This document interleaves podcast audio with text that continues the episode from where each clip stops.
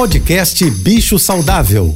Fique agora com dicas e informações para melhorar a vida do seu pet com a veterinária Rita Erickson, mestre em comportamento animal. Essa mistura do labrador com o poodle também pode ser conhecida como Cobra Dog. Temos também o Golden Doodle, que é o Golden Retriever com o Poodle, assim como temos também outras raças como Maltês, como o Lulu da Pomerânia com Husky, que vira Pomsky, e as misturas são infinitas.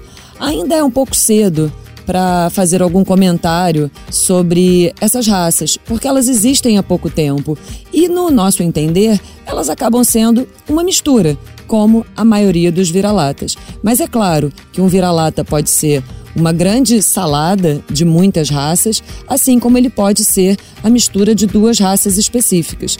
E tem uma outra curiosidade: vocês sabiam que atualmente é possível fazer um exame genético no vira-lata e saber quais são as raças que originaram aquela mistura?